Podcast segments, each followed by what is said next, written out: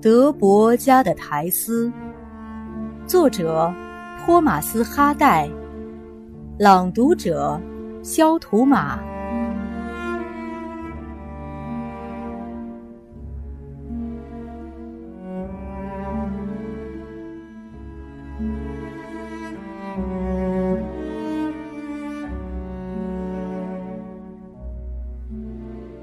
二。马洛特村坐落在秀丽的黑沼谷绵延起伏的东北角上，一块群山环抱、与世隔绝的地方。虽说距伦敦不过四小时路程，却几乎未曾有游客或山水画家光临。要认识这片山谷，最好从围绕它的山顶俯瞰，干旱的夏季除外。天气不好时，无人带路就往离床，只会招来不快，因为山道蜿蜒狭窄，泥泞难走。此地不但地形饶有趣味，历史也不同凡响。这片山谷从前名声响亮，叫做白鹿林。传说亨利三世在位期间，一个名叫托马斯·德拉林德的人，猎杀了一头美丽的白鹿。而这头白鹿正是国王本人曾经追猎却又放生了的，于是猎鹿者被罚以重金。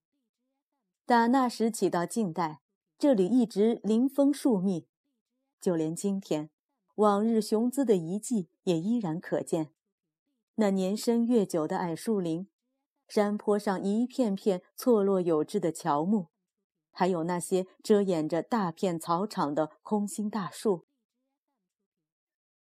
鹿林已一去不返了，然而当年森林风味的习俗依稀尚存，不过大部分只是苟延残喘，且改头换面，变幻多端。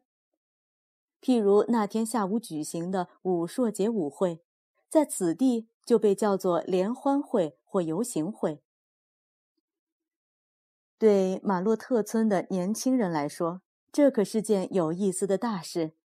尽管它的真实意义参加者并不知晓，它的特点不在于保持古老的风俗，而在于每年一次排队舞蹈游行，其参加者全是妇女。排队游行的人都穿白色的裙袍，游行的人刚露面时两两成排列队绕教区一周，当阳光照亮了他们的身影，反衬于绿色的篱笆。和爬满藤萝的房屋门脸上时，理想与现实便起了小小的冲突。因为虽说整队都穿着白色，可惜的是其中没有任何两种白的相同，有的近于纯净的漂白，有的带些淡蓝，有的给年长的穿过，说不定叠好收藏了多年，那颜色结果接近灰白，式样陈旧。可回溯到乔治王朝时代。除了白色长裙的特点之外，每个姑娘或妇人的右手还擎着一根剥了皮的柳枝，左手则捧着一束白色的鲜花。剥柳枝与采鲜花，个人都煞费了一番苦心。队伍中还有几位中年甚至老年妇女，她们满头白发，满脸皱纹。饱经风霜，受尽磨难，夹杂于这活泼欢乐的女儿队里，愈显得不伦不类，可悲可怜。不过，让我们暂且把这些年长的略过不提，单说说那些青春跃动、热烈欢腾的人儿吧。的确，年轻姑娘占了游行队伍的大多数。他们的满头秀发在阳光照耀下，各自发出金色、黑色或褐色的光彩。有的眼睛迷人，有的鼻子秀美，有的嘴唇俏丽，有的身段婀娜。但同时拥有这一切的实在少得很。抛头露面，任众人评头论足，好不令人难堪。嘴不知如何闭，头不知如何摆。浑身的羞怯，不知如何摆脱。这表明她们是一群十足地道的乡下姑娘，还不习惯众人的目光。她们每个人的身子都给阳光晒得暖洋洋，而每个人的心灵又都拥有一颗自己的小太阳。一种梦幻，一种情愫，一种兴趣，至少是一种遥遥渺渺的希望。也许日渐消磨，却依旧天天生长。一如希望之执着顽强。于是，他们全都快快活活，许多人甚至欢天喜地。他们走过了清纯酒店，正要离开大道，穿过一个小栅门进入草场，忽然一位妇人叫道：“老天爷呀，老天爷！乔台斯德北，那感情是你爹坐着马车回家里。”听到这声惊呼，队伍中一位年轻的成员转过头来。这是一位漂亮端庄的姑娘，也许并不比别的姑娘更漂亮，但她艳若牡丹、富于表情的双唇，一双大而纯真的眼睛，使她更为光彩照人、风姿绰约。她头上扎着条红缎带。在这对白衣女郎中，是唯一能以惹眼的装饰自夸的人。他回过头，看到父亲正坐在一辆清纯酒店的马车里驶了过来。赶车的是位卷发姑娘，身强体壮，性格开朗，衣袖高高的卷过肘部，是那家店铺的女仆。她总揽一切杂活，见货充当车夫。还照料过往客商的骡马牲口。德北朝后靠着，双目合拢，好不舒服惬意。一只手还在头上来回摇着，拖着长枪吟唱：“咱家呀，在王皮有一座大坟地。咱家呀，先人是武士，就躺在呀。”那儿的千官里，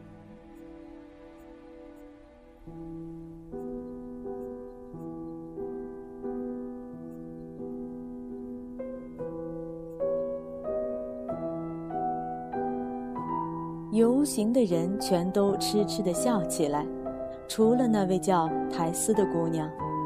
想到父亲在众人面前出丑，她脸上一阵燥热。他累坏了。就这么回事，他忙说：“他搭了人家的便车，因为我家的马今天得休息。”甭装糊涂了，苔丝，伙伴们道：“他准是赶完了集，又喝多了。”听着，你们再拿他开心，我就一步也不跟你们走了。”苔丝叫道。他双颊羞红，蔓延满脸。最后连脖子也红起来。顷刻之间，眼眶潮湿，头也不肯再抬起来。见他真的伤心，大家都丢过不提，恢复秩序，接着游行。苔丝的自尊不许他再回头去看，去弄清父亲的话究竟是什么意思。倘若他真有啥意思的话。于是他跟着大家一起走进围篱中即将举行舞会的草场，到了那儿，心情就复归平静。他又用手中的柳枝打着同伴，说笑起来。这个年龄的苔丝未谙世事，只有一腔纯情，孩提时代的稚气依然潜在她容貌之间。她一路走来，步履轻快，一副成年女子风韵。但从他的双颊，你有时会发现他十二岁时的样子，而他的双眸则时不时闪出九岁时的神情，甚至他那方唇的线条还会略过五岁时的模样。但这一点知道的人很少，加以注意的就更少。只有很少的人，大多素不相识，路过之时会对他注目良久。一时被她的鲜艳迷住，暗存不知将来可否再度芳容。但对几乎所有的人来说，她只是一个美丽端庄、画中人一般的乡下姑娘。凯旋的德北在女车夫的驾引下一去不返。游行队伍开进指定场所，开始跳舞。起先，由于队伍中没有男人，姑娘们只好自己队伍。后来，田里收工时间接近，村里的男人、闲汉与过路行人都聚拢来，好像想开口商量找个舞伴。这些旁观者中有三位身份较高的青年。肩背行囊，手握结实的手杖。他们面貌相似，年龄又挨肩，让人一看就要猜是亲兄弟。的确也是如此。老大一副普通副牧师打扮，白领带，领口较高的背心；老二寻常大学生模样。最小的老三，凭外貌还简直无法判定其身份。他的目光与穿着都透着一种无拘无束，这意味着小伙子前程未定，还属于性子散漫，什么都想试一手的学生流。他的将来尽可以任你猜度。三兄弟告诉萍水相逢的路人，他们正在黑沼谷徒步旅行，好消磨圣神降临节的假日。寻一条打西南方向的沙斯顿去往东北方向的路线。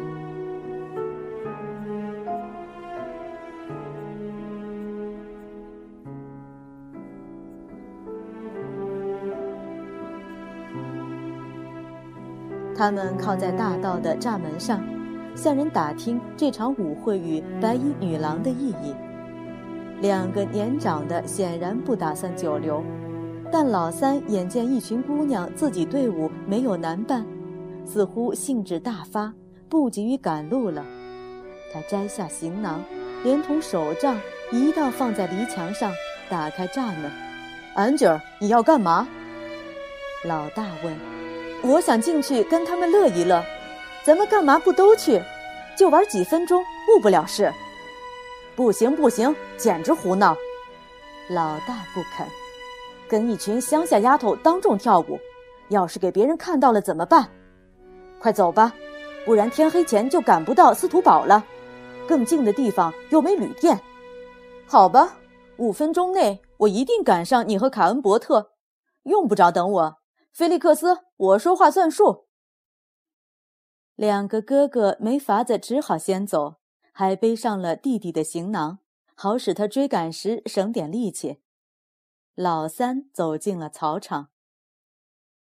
舞会刚有间歇，他就对最近的两三个女孩子献殷勤：“亲爱的姑娘们，真太可惜了，你们的舞伴到哪儿去了？”他们还没收工呢。胆子最大的一个回答：“一会儿他们就会来的，趁他们还没来时，先生您来一个好吗？”“当然好。”可就我一个男的，你们这么多人，顶什么用？总比一个都没有好啊！跟自己人跳来跳去，连亲热亲热都不行，真没劲。好了，您尽管挑一个吧。真不害臊，一个腼腆些的女孩道。年轻人受到盛情邀请，便目光一扫，想好好挑上一个。可是这么多新面孔，真不知该挑谁是好，就挑了第一个到他面前的姑娘。这不是那个答话的姑娘，出乎他自己的意料，也碰巧不是台斯德北。门第、祖先的遗骸、德博士的相貌，在台斯人生的战场上还未能帮上他的忙。就连在这群最普通的乡下姑娘中间出人头地，吸引一位男舞伴都做不到。诺曼血统没有维多利亚王朝的财富帮助，还不是枉然。那位令众人黯然失色的姑娘姓甚名谁，无从知晓，但她的确使大家眼红了，因为这天傍晚是她头一个享受了男舞伴的福气。不过，这就是榜样的力量。村里的青年男子们在没外人闯进舞场之前，犹犹豫豫，迟迟不进草场的门，现在却赶紧加入。很快，成双成对的姑娘中间就掺进了许多男舞伴，集市般热闹非凡。到最后，相貌最丑的姑娘也用不着再充当男舞伴了。教堂钟声敲响，青年学生突然说：“他必须走了。他刚才实在忘乎所以，现在得赶紧去追同伴。”走出舞队，他目光落到台斯德北脸上，他那双大眼睛，老实说略含怨怼，因为他不曾挑他；而他呢，此刻也感到遗憾，因为他踌躇不前，他根本就没看见他。怀着这种心情，他离开了草场。因为耽搁太久，他撒腿朝西边的路飞奔而下，一下就越过洼地，登上下一道山梁，还没追上哥哥。他停下喘口气，回头一望，白衣女郎们的身影仍在绿草地上旋转飞舞，和先头他在时一样。看来他们全都把他给忘了。全都忘了，或许只有一个例外。这个白色的身影独自站在篱笆墙边，从他站的地方，他知道就是那个他不曾同他跳舞的漂亮姑娘。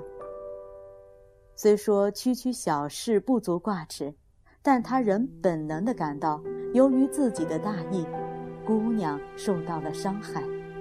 他真后悔没请她跳舞。真后悔没问过她的芳名。她是如此仪态谦谦、脉脉含情，她那身薄薄的白衣裙是如此可爱温柔。他明白自己刚才着实太蠢。